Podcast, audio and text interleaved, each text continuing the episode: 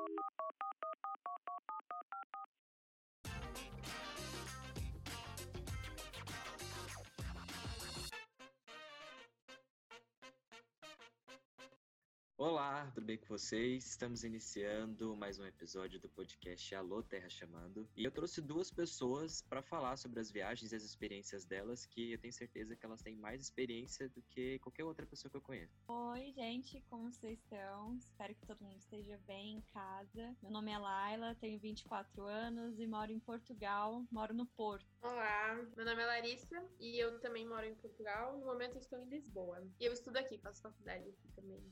É, eu sei que vocês viajam demais, né? Hoje vocês estão em Portugal e vocês saíram do Brasil. Por que, que vocês saíram do Brasil assim? Qual que foi o primeiro motivo de, de querer sair do Brasil? Eu saí primeiramente por uma questão de. Pronto, já não se encaixava mais. Eu vim com a minha família e a gente veio em busca de uma vida nova. Pronto, a gente conseguiu essa vida e tá tudo, tudo certo por enquanto. E eu saí porque depois que eu fiz um intercâmbio de dois meses, voltei pro Brasil, eu não me encaixava mais no Brasil. Fazia faculdade lá, mas não gostava, não curtia a vida que tava tendo lá. E aí eu resolvi vir para Portugal fazer a faculdade toda. E não me arrependo. Me conta um pouco assim, por que, que você decidiu fazer um intercâmbio? Porque eu sei que você fez intercâmbio também na China, né? Você Sim. passou um tempo lá e a gente está nesse momento de pandemia, momento super crítico. Como que foi para você? Você conta aí, porque eu tô extremamente curioso como é estar tá no meio de uma pandemia na China fazendo intercâmbio, e aí? Então, é porque eu faço faculdade, né, no norte de Portugal, no Instituto Politécnico de Bragança, e lá a gente tem muita oportunidade de fazer intercâmbio. A gente tem muita mais oportunidade de intercâmbio do que a gente tem no Brasil, por exemplo. Eles têm várias parcerias com países da Europa e também com países fora da Europa.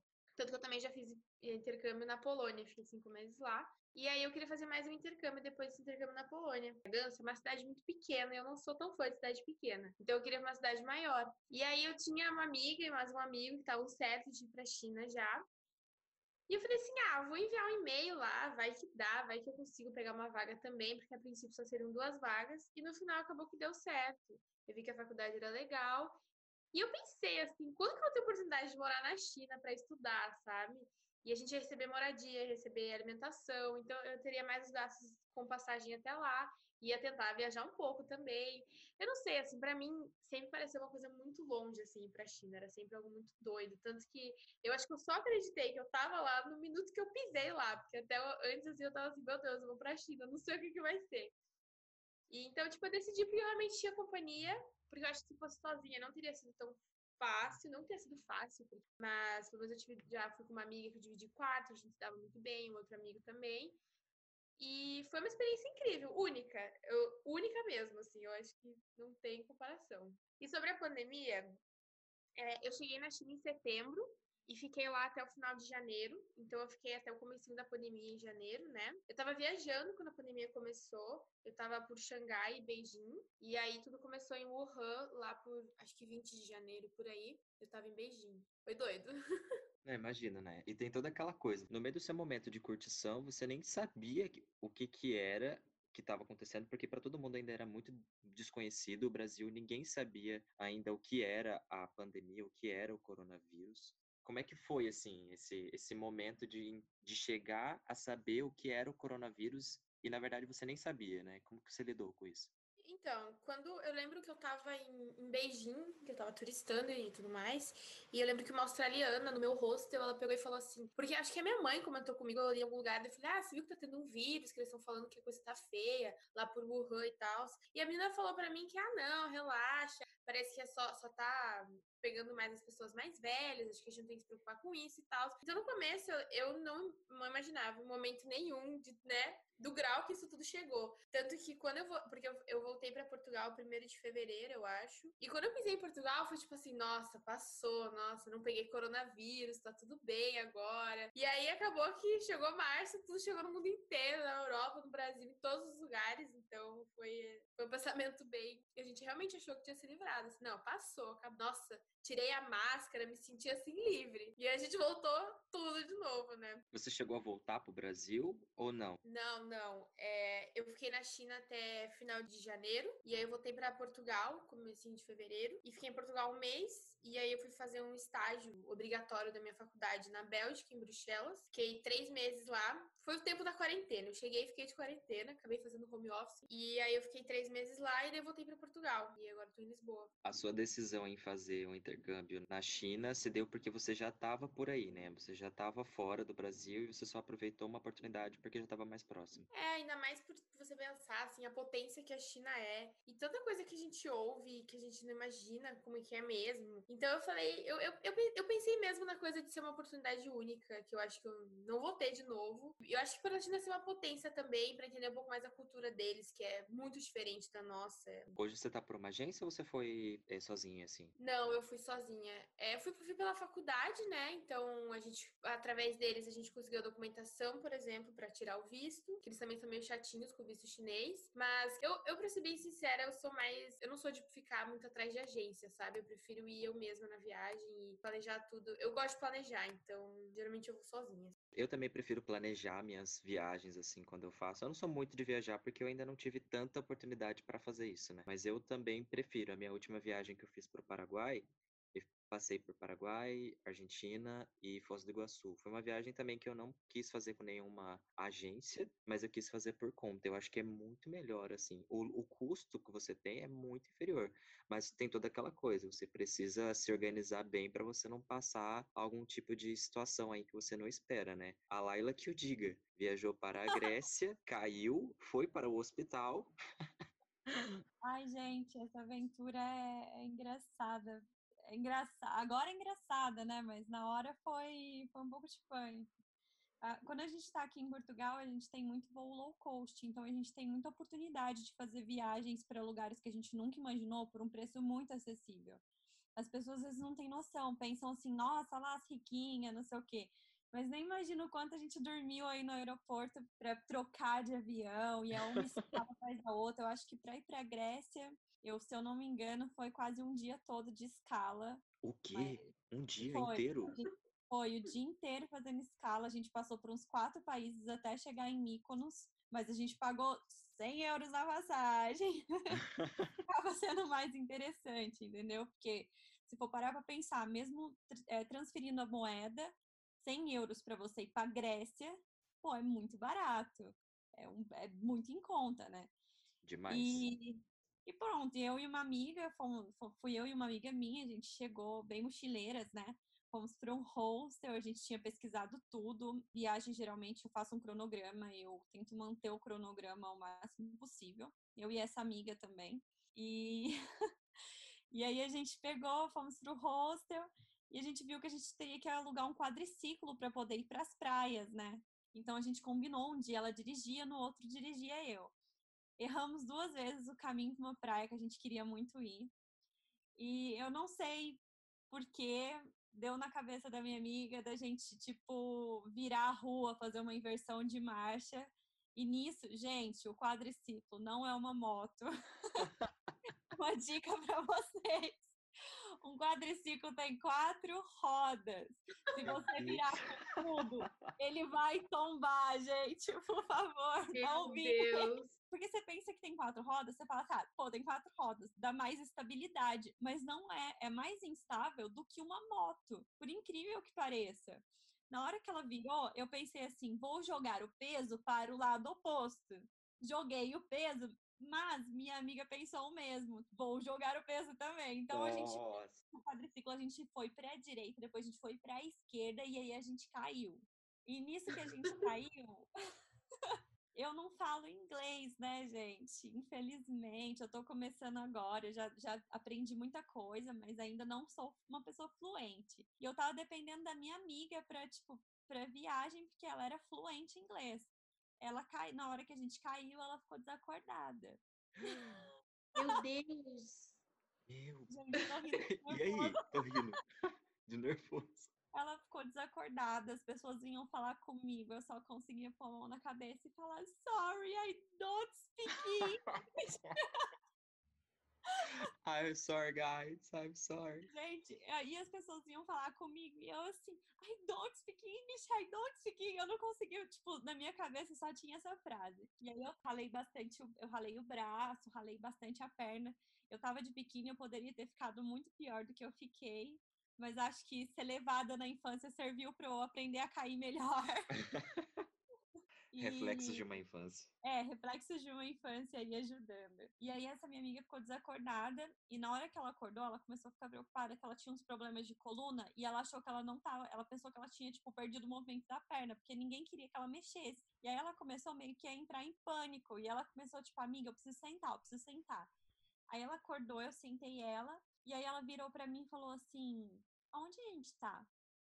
Ela esque... ela teve Meu uma Deus. perda recente de memória por ter batido a cabeça. Caracas, cara, isso é Meu muito Deus. sério. Mas ela, ela tá melhor hoje? Hoje ela não tem problema Não, nenhum, gente, né? hoje tá tudo bem. Nossa. Hoje tá tudo bem. E aí ela ficou desacordada e ela não sabia onde estava e não lembrava como que a gente tinha chegado até a Grécia. Então eu tive que passar pelo menos o primeiro dia. A gente foi para um hospital. Só que no hospital fizeram várias vezes exame de sangue na gente, porque acharam que a gente tinha bebida, porque a gente não parava de rir. Mas era aquela risada de nervoso, porque eu olhei, gente, ela tava muito ralada, eu também, a gente tava muito acabada. Aí a gente olhava uma pra outra a gente só conseguia rir, porque o que a gente ia fazer naquele momento, né? E resumindo, passamos o primeiro dia da nossa viagem de que iam durar uma semana. O primeiro dia a gente passou inteiro no hospital. Depois, assim, depois que passou a parte do acidente, a gente ficou meio triste, a gente começou a chorar porque bateu as dores do acidente. Pronto, mas olha, no outro dia a gente acordou, fizemos todo o nosso cronograma de ônibus e conseguimos concluir a viagem. Não quiseram mais saber do quadriciclo. Não, nunca mais. Olha, nós duas pegamos trauma. Sem condição. Gente, sem condição. Mas a Grécia é um lugar super lindo, né? Você olha pelas fotos ali, eu pego olhando no Pinterest, eu fico vendo as fotos, eu fico com muita vontade de ir lá. Acho que é um lugar super top. Você ficou quanto tempo? Eu fiquei uma semana, eu fiz dois dias Mykonos, dois dias Atenas e dois dias Santorini. Ah, ficaria mais em Santorini. Santorini é tudo que a gente vê mesmo na- nas imagens. Aquela imagem do tudo branquinho, pro horizonte, assim, é exatamente aquilo. Eu tô até arrepiada de lembrar. É um lugar lindo. Eu nunca imaginei na minha vida que eu ia ter a oportunidade de pisar ali. Para mim foi foi tipo um sonho realizado, sabe? Já Atenas, eu não gostei muito. Eu fiquei um pouco decepcionada porque a cidade é muito poluída, o transporte funciona muito mal. O bom é que todo mundo fala inglês na Grécia, você quase não ouve o sotaque grego, você escuta mais inglês. Os pontos turísticos ali do, da Acrópole, que foi aonde aconteceu todas aquelas guerras, para quem não, não sabe, que tem ponto, que tem aquele, todo aquele cenário grego. Uhum. É, é muito legal. Onde existiu os jogos, né? Aqueles famosos Sim. jogos gregos, né? É muito legal, mas você não pode encostar em nada, você não pode entrar em nada. É um pouco decepcionante por causa disso, porque é meio que tudo um olhar de longe, sabe? E tirando aquela parte da Acrópole ali de Atenas, não tem mais muita coisa. A cidade é um pouco poluída, é um pouco marginalizada, muito pichada, os prédios muito é, antigos. Não, não gostei muito de Atenas, mas Santorini para mim incrível. Eu, eu vou defender Atenas, tá? Porque eu, só, tive, só tive tempo de ir pra Atenas, eu só fiquei o final de semana em Atenas, eu ainda não tive tempo de ir no verão na Grécia.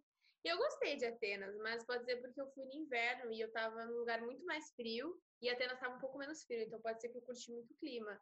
Mas eu até gostei de Atenas. Vou defender Atenas aqui. mas talvez porque eu não tenha ido, tipo assim, pra Santorini, pra lugares muito tops, entendeu? Porque eu até achei legal Atenas. É, eu acho que, que um pouco da minha viagem foi isso. Foi porque eu fui em Mykonos, fui Santorini e depois eu fui para Atenas. Então, quando eu cheguei em Atenas, eu tinha voltado de Santorini. Então, eu fiquei triste. Pensa eu como estou triste aqui no Brasil, sem sair de casa. Não Calma, trabalho pra amigo. ninguém. A gente vai dia vai vencer. Vamos Vai vencer. vencer.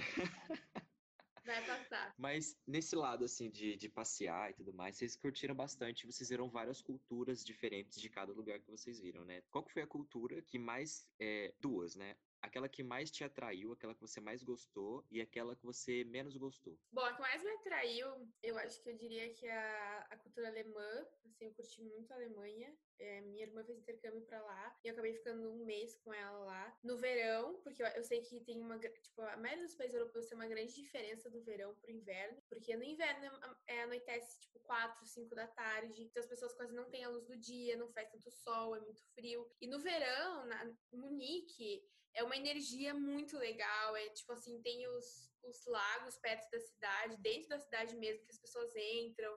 Então, assim, eu gostei muito do estilo de vida alemão mesmo, porque o transporte público lá é muito bom, as pessoas são pontuais.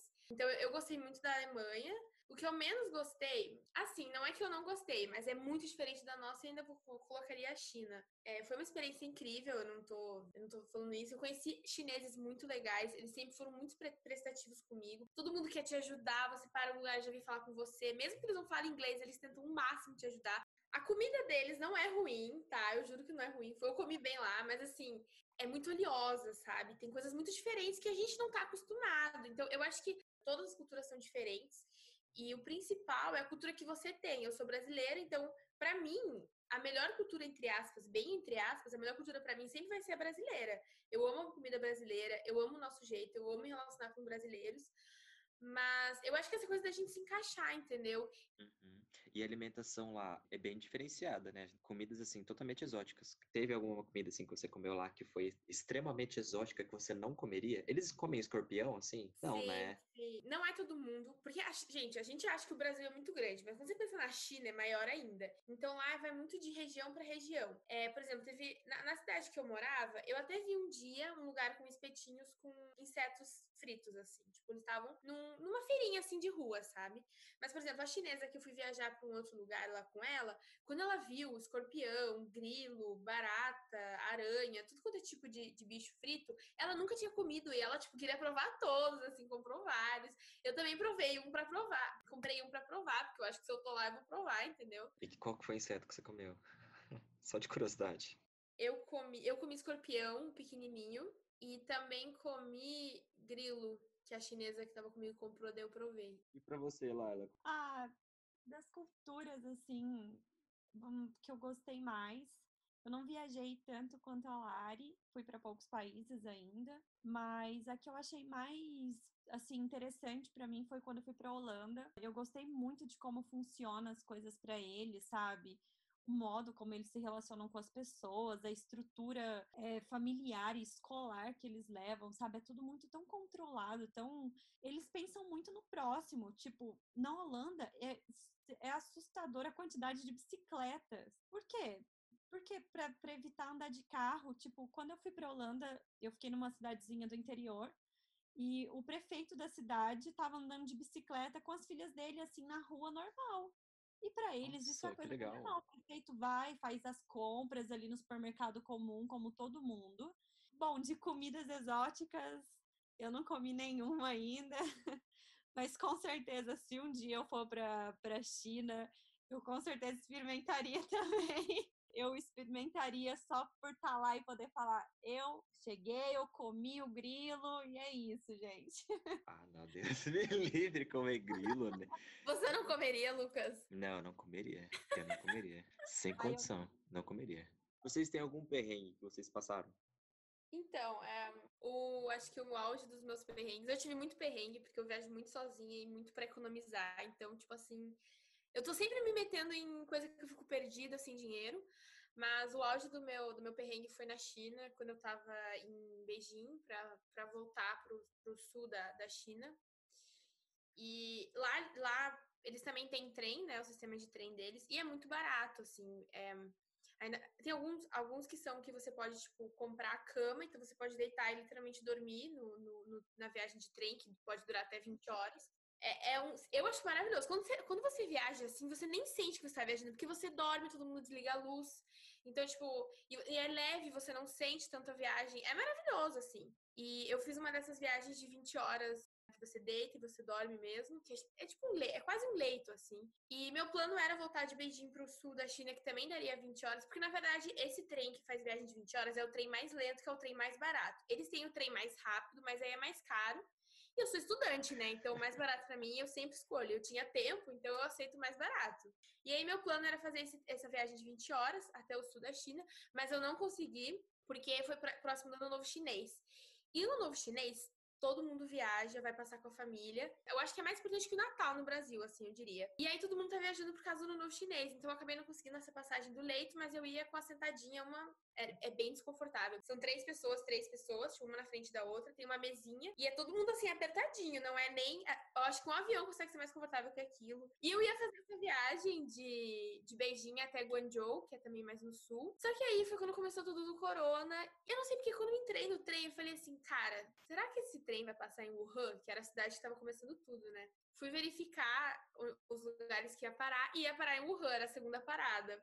E aí eu travei, né? Eu falei, meu Deus, o que, que eu faço? E aí eu acabei descendo na primeira cidade, que eu já nem sei qual é o nome, uma cidade super aleatória. Comprei uma passagem aérea de última hora pro sul, uma cidade perto de Guangzhou, que é Shenzhen. E fui assim, foi um estresse, porque eu tava um pouco preparada para ficar sentada 20 horas naquele trem. Tudo bem que eu não ia conseguir dormir, ia ter. É, é, chato, mas eu tinha um preparo, entre aspas, psicológico. Mas aí acabou que eu tive que descer, e daí usando aquela máscara, e aí peguei um voo de última hora. Aí eu cheguei em Shenzhen muito tarde, fiz reserva num hostel que custava, tipo assim, acho que uns 10 reais, muito barato. E aí eu não tinha dinheiro para comprar táxi, e aí acabou que eu consegui chegar no hostel depois de muito perrengue, tipo, dinheiro deu meus, minhas moedinhas certinhos pro, certinha pro, pro táxi. E quando eu cheguei no hostel, era literalmente uma madeira com lençol em cima. Era isso, madeira, lençol em cima. Mas eu tava tão cansada que eu falei, tô nem aí, ah, tomei banho e mesmo, deitei. Aí no dia seguinte eu acordei na, e dormi, hein? Olha, eu tava muito cansada. E acordei até com barata na minha cama, assim. Isso. Uma galera dormindo. Uma, uma, e o pior é que a galera morava naquele hostel, porque elas estavam cheias de mala e tal. Né, saí, saí correndo. Que é 10 reais. Hostel, 10 reais. é, aí acabei que eu fui, depois eu fui embora, fui, peguei o trem pra outra cidade e tal. Então eu acho que esse de longe, sem contar que eu cheguei a me perder na cidade, que eu cheguei no hostel e ninguém fala inglês e era noite. Então, assim, foi um dos maiores perrengues da minha vida, assim. Com certeza, não, não nada, Olá, nada como, que eu passei até como hoje. Como foi assim pra você voltar de lá? Você recebeu a notícia que o, o corona já tinha iniciado, né? O Brasil ainda não tinha casos, porque o primeiro caso começou, se não me engano, em fevereiro, aqui no Brasil. Mas na China, em dezembro, já tinha começado. Nessa época você já estava lá, certo? Mas a gente não tinha ouvido falar sobre nada. Eu só fui ouvir mesmo quando o mundo todo ouviu, que foi lá pelo dia 15 de janeiro, talvez. Cara, porque para mim eu já eu tava com um plano, na verdade, de viajar um pouco pela Ásia, porque eu acho que a Ásia é um continente que dá para muito diferente pra gente culturalmente, que tem muita coisa legal para explorar. Então, o objetivo era viajar pela Ásia, depois depois que acabasse janeiro, até porque lá é muito barato também, né? E esse era o meu plano, tanto que eu falei que eu queria ir pra Tailândia, queria ir pra Indonésia, queria ir pra tudo quanto é canto. Só que aí, quando começou o corona, eu tava pra ir pra Hong Kong pra passar o ano novo chinês com os amigos. E aí, quando eu cheguei em Hong Kong, já, tipo, cancelaram o ano novo chinês, cancelou tudo, todo mundo de máscara, aquela loucura. E Hong Kong foi dois dias depois desse perrengue saindo de Beijing pro, pro sul.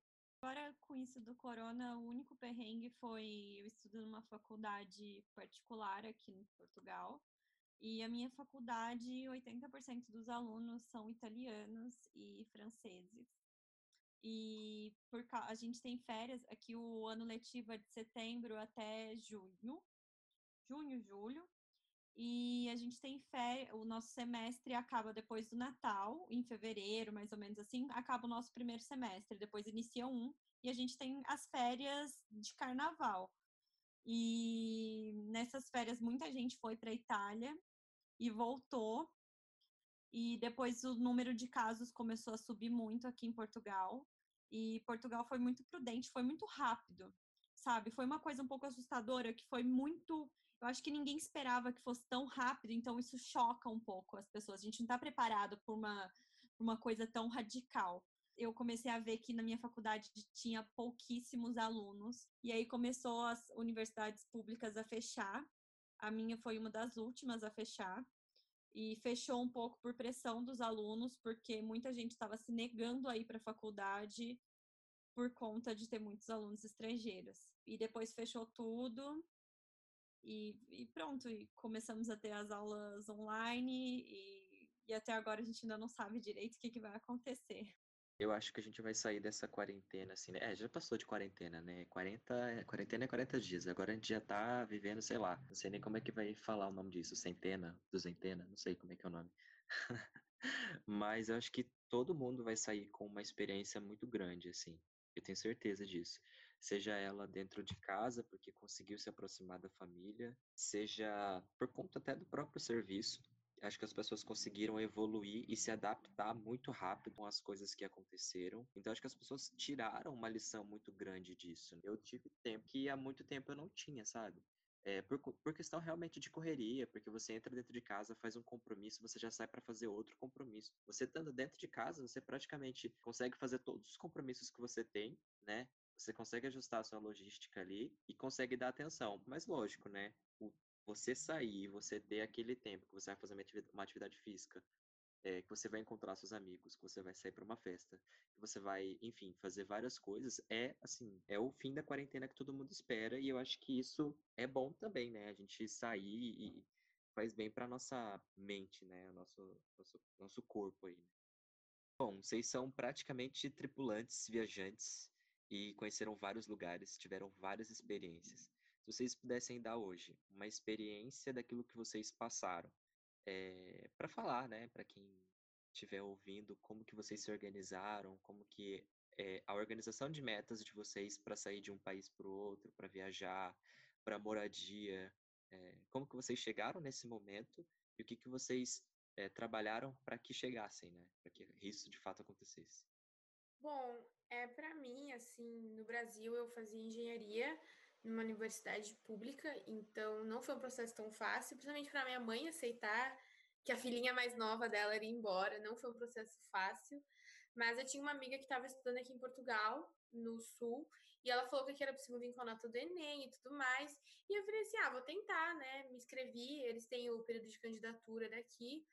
E eu fui lá e me inscrevi, acabei que consegui passar, passar e aí toda a conversa que eu tive com a minha mãe, eu coloquei no papel os gastos que eu teria, entendeu? Tipo assim, ó, aqui é o. Porque, para quem não sabe, em Portugal não tem, tipo, um ensino 100% público, todo mundo paga. Mesmo, mesmo que seja pouco ou muito, é to, todo mundo paga. E não é tão caro quanto você imagina. Então, eu coloquei no papel assim: ó, mãe, essa aqui vai ser a propina, que eles chamam aqui, que é a mensalidade. Vou precisar disso para aluguel, precisar disso para comida tem mais a passagem de ida e tudo mais, coloquei no papel e eu vi que era possível financeiramente. E foi com muita conversa com a minha mãe também, mas no final consegui concretizar isso e vim para cá. Então, para mim, foi uma questão mais de, de convencer minha mãe. porque minha mãe não era. Tipo, muitas pessoas. É engraçado, porque tem muita gente que eu conheço aqui que fala assim: nossa, não, minha mãe falou, filho, filha, você vai estudar fora. E no meu caso foi o contrário. Eu queria, minha mãe não queria tanto. Não que a minha mãe não tenha me apoiado depois, mas a princípio era era um pouquinho difícil. Mas então foi uma questão mais de conversar com a minha mãe e realmente colocar no papel os custos e se seria possível ou não. Bom, a minha experiência em Portugal é um pouco diferente da da Lari, porque eu não vim sozinha, eu vim com a minha família. Minha mãe é nacionalizada, ela, então ela tem a dupla nacionalidade. Só que eu sou filha de brasileiros com eh, de uma mãe brasileira nacionalizada com um pai brasileiro. Eu tinha duas duas formas de ficar legalizada que era ou pela minha mãe, só que ela teria que se autorizar totalmente por mim, dizendo que ela teria condição financeiramente total de me bancar, só que isso eu já sendo maior de idade, então ou seria como estudante, porque quando eu vim para cá, eu entrei em contato com a faculdade e eu meio que já vim com uma vaga arrumada. Então, quando eu vim para cá, eu fazia engenharia também na época. Eu peguei todos os meus documentos, fiz toda documentação, gente, tem que passar por cartório. Por favor, façam isso para vocês não terem problemas quando chegar aqui. Eles têm que ser apostilados, tem que passar por cartório, tem que é, autenticar todas as assinaturas das pessoas que trabalham na faculdade. E eu cheguei com todos os meus documentos arrumadíssimos. Então, o meu visto para estudante era certo. Mas, graças a Deus, eu consegui o documento pela minha mãe. Então, eu sou descendente direto dela eu tenho um documento que é válido de cinco em cinco anos. Só que como eu queria ir mais além, eu vi todas, eu li bastante sobre todas as leis que podiam me ajudar como estrangeira em Portugal. Um conselho que eu deixo para as pessoas que estão pensando em mudar de país. leiam bastante, consulte pessoas que já estão no país. Quando a pessoa falar para você assim, não venha, que não é o momento, pergunte para outra pessoa, tenha sempre várias opiniões, mas geralmente acredite, porque é assim, gente, que às vezes a gente fala isso, a pessoa leva mal, acha que a gente está torcendo contra. Gente, não é. Tem muita gente, tem muita gente ruim no mundo, mas também tem muita gente boa. E às vezes a gente fala isso por uma questão de carinho e proteção das pessoas, sabe? Porque não é fácil. Eu não, eu vi muita gente indo embora nesses períodos agora. Eu conheci muita gente que não aguentou ficar aqui e tá indo embora. E é muito triste você ver que uma pessoa organizou toda a vida dela, vendeu o que tinha para vir viver num país diferente, depois você vê ela indo embora, sabe? Eu sei que ela teve experiências boas aqui, mas é triste. E o único conselho que eu dou é isso, é se organizar mesmo de documentos, tenha tudo certo, saiba o que você vai falar, saiba dos seus direitos, sabe? Leia bastante, corra atrás. É o que eu tenho de melhor assim para oferecer nesse momento é isso. É, é sempre bom a gente contar as nossas experiências, né? Porque quem tá dentro de uma, uma bolha, né, dentro de um local só e não teve essas experiências ainda pro lado de fora, é, de vivenciar outras coisas, né? As pessoas acham que ah, você está falando não é, simplesmente porque você tá de má fé com a pessoa. Mas na verdade não, você está dando um conselho daquilo que você está vivendo, porque você está dentro daquele local e você tem experiência para contar, né? Isso, isso é mais importante. Quando às vezes as pessoas vêm e falam, tipo, ah, eu vou, mas eu vou como estudante. Cara, eu sou, eu já ajudei muita gente, eu tenho ajudado vezes gente que eu nem conheço é, pego contatos às vezes, coloco as pessoas em grupos, sabe? Porque quando você vem como estudante, você divide quarto, é outra despesa. O meu caso é diferente, eu tenho família, é uma despesa um pouco maior, então exige mais organização. Agora, quando você vem como estudante, mesmo que esteja dependendo dos seus pais, veja o valor da moeda, veja se seus pais podem te ajudar para você não passar dificuldade aqui. Mas sempre tem, tipo, divisão de quartas. Às vezes a pessoa, como estudante, com visto de estudante, consegue arrumar um empreguinho, sei lá, em restaurante, em café, e aí consegue trabalhar, ganhar um dinheirinho. E como estudante, realmente vale a pena. Eu aconselho super a irem. Agora, se você for vir com a sua família ou for vir para trabalhar, analise todos os casos antes. Com certeza. E nada de querer ficar é, o famoso meter o louco, né? Ah, eu vou fazer um visto para, sei lá, para estudante, mas você vai chegar dentro do país e vai trabalhar. Cara, em algum momento isso vai dar BO, isso vai dar um problema. Você pode ser deportado e você talvez nunca mais conseguir voltar para aquele país. Então, assim, fazer a documentação correta e, e buscar as informações da forma certa para se fazer é, é, é, o caminho, né? A gente não tem que correr da, da realidade, tem que fazer o que é certo. Em não, Portugal, eles odeiam o, eles odeiam a expressão jeitinho brasileiro, porque eles odeiam mesmo, eles escutam, tipo, você meio dá, um, dá uma escorraçadinha assim, você de leve. Porque, gente, isso de jeitinho brasileiro não existe tem um jeito certo. Eu acho que quando você entra no país, você tem que se adaptar à lei que está no país. Se fosse no Brasil e desse para fazer isso no Brasil, pronto. Se no Brasil aceita, tá. Mas se no outro país não aceita, faça como no outro país, porque não, não existe o jeitinho, existe o jeito certo para cada país. Exatamente. E eu também acho muito importante você sempre vir no começo com dinheiro um pouco a mais, assim. Tipo assim, eu já, já fui para tipo, já fiz muitos intercâmbios, fui para bastante lugar, mas sempre foi possível porque inicialmente eu tinha uma graninha extra, porque você sempre vai ter mais gastos no começo. Mesmo que você pretenda vir estudar para Portugal, vir estudar em Portugal, por exemplo, falar assim: "Não, eu vou lá e já arranjo um trabalho". Talvez você não arranje de primeiro mês, entendeu? Então você tem que ter uma certa quantia pro começo, porque o começo sempre é mais difícil. No começo você não sabe o preço direito das coisas, você acaba pagando caro em coisas que depois você vê que era muito mais barato. Então eu acho que essa coisa de dinheiro extra tem que ter no começo, assim. É isso aí, galera. A gente tá chegando mais um fim de episódio. Vocês querem falar o Instagram de vocês? É, vou deixar o meu Instagram então pra vocês, gente. É Laila com Y. Ponto Taiwane, T-A-I-W-A-N-E. É, qualquer dúvida, qualquer coisa, meu perfil fica fechado, mas se vocês pedirem solicitação ali, mandarem é, solicitação de mensagem, eu respondo, tô total à disposição aí de vocês para dúvidas sobre Portugal. E o meu Instagram é Lari, de Larissa, L-A-R-I, Z-W-S-K-I. E é, o meu, meu, meu Instagram é aberto, e também se alguém tiver alguma dúvida, perguntar de viagem, quiser conversar também, tamo aí. É isso aí. E tamo junto. Fica esperto aí nos próximos episódios, porque pode vir coisa nova aí. Valeu, galera. Falou!